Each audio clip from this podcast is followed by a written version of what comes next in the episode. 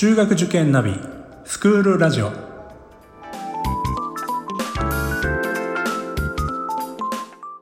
スクールナビゲーターののびるです。この番組は中学受験を目指すご家庭に学校の先生からの生の声や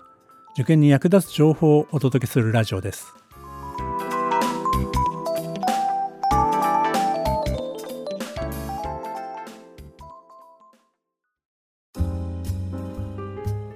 今回は親子の会話の落とし穴丸2です。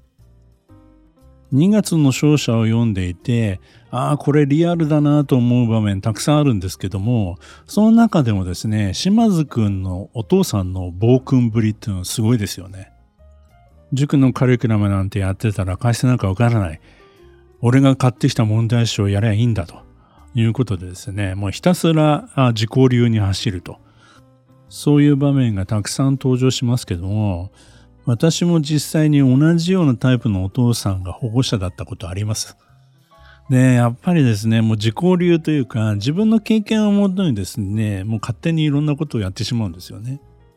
で、まあ、塾でやってることと、お父さん塾でやってることと、また全然違っていたりするから、混乱しちゃうんですよね、子供がですね。こういうお父さんの場合はですね、こちらが何を考えて今こういうことをやっているのかっていうことをですね、しっかり論理的に話す。これをまあたびたび繰り返していく。えー、こういうことがですね、大事なんですよね。お父さんもそういったことが分かればですね、じゃあそっち側に協力しましょうということになることも多いんですよね。まあ、島津くんのお父さんのようなですね、あそこまでですね、本当にもう何も言うことを聞いてくれないのお父さんってはね、珍しいと思いますけども、まあ特に最近のお父さんは非常に、なんていうんですか、冷静に客観的に我が子を見てですね、何が必要なのかということを相談しながら、本当に協力的にやってくれるお父さんがほとんどなので、まああそこまでですね、あの状況にはならないんですけども、まあ、一昔前はですね、本当にそういう方もいたことはありますね。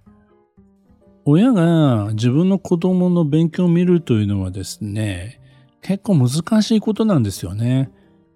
中学受験の場合はですね、塾の教え方と家庭での教え方が違うというようなことが起きてしまいがちなんですよね。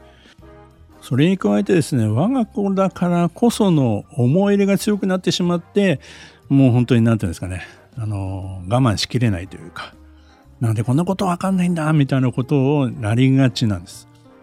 私たち、いわゆるプロ講師と言われる人間でもですね、我が子に勉強を教えるのは結構うまくいかなかったなんていう、そんな裏話を聞いたこと、実はたくさんあるんですね。塾講師だからこそむしろ先々が見えてしまって、この状況ではまずい。なんとかしなきゃというふうに思ってしまい、それについてこれない我が子に怒鳴り散らしてしまうみたいな、そんな経験談を聞いたこともありますね。むしろ全く受験勉強のことはわかりません。勉強教えられませんって親の方がですね、幸せかもしれないですね。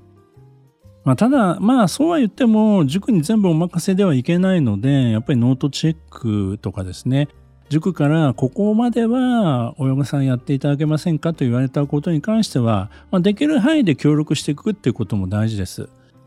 教えるんならですね、自分が得意でない教科の方がいいですね。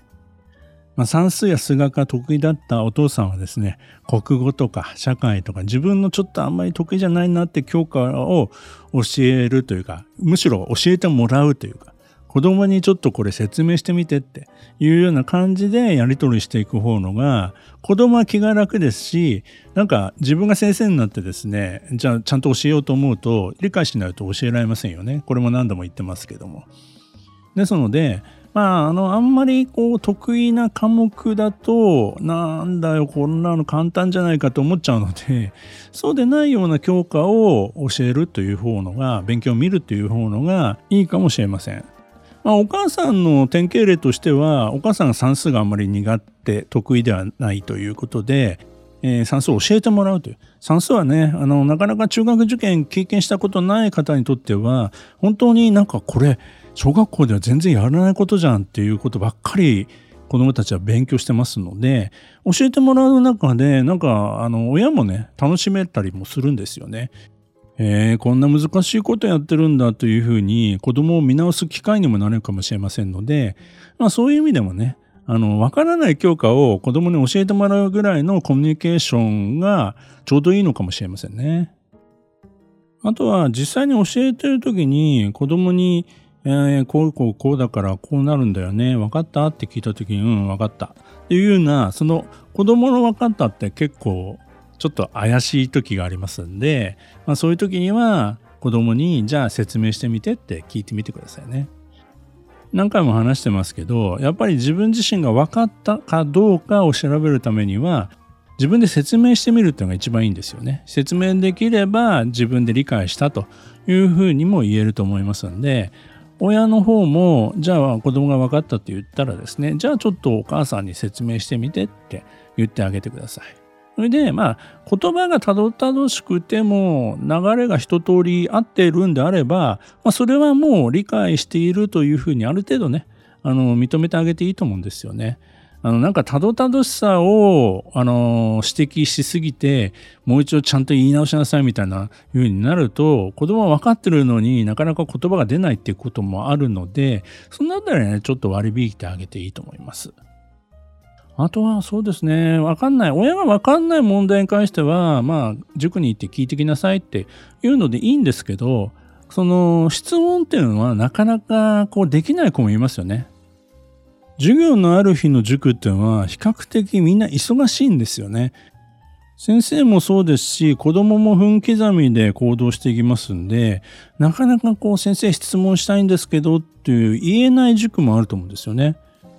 まあ、そういう時はですね、まあ、自習室がある塾だったらば、授業のない日に行って先生に聞く。まあ、それもですね、なかなかきっかけが作りそうもなければですね、親御さんがちょっと電話なりメールなりしてですね、今日子供がわかんないところがあるんで質問しに行っていいですかっていうような、ちょっとね、そういったタスク船を出してあげるというのもいいと思います。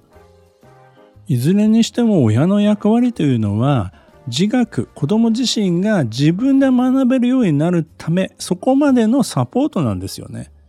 まあ、勉強をね親が見る時もですね教えすぎないできるだけ子どもとキャッチボールをしながら最後は自分自身で解けたというようなねそういった実感が持たせられるような、まあ、結果になれば、まあ、最高ですけどなかなか難しいですよね。中学受験は親の受験というシーンはですね親とこの距離感の取り方が難しい特に思春期である子供とのですねそういったやり取りの難しさも表してるんだと私は思ってるんですね。そうしたことを通じてですね親子とも成長できる場それが中学受験でもあると言えます。合格の瞬間親子でですねもう抱き合って一緒に喜びを分かち合えるその瞬間までですね一緒に頑張っていきましょう。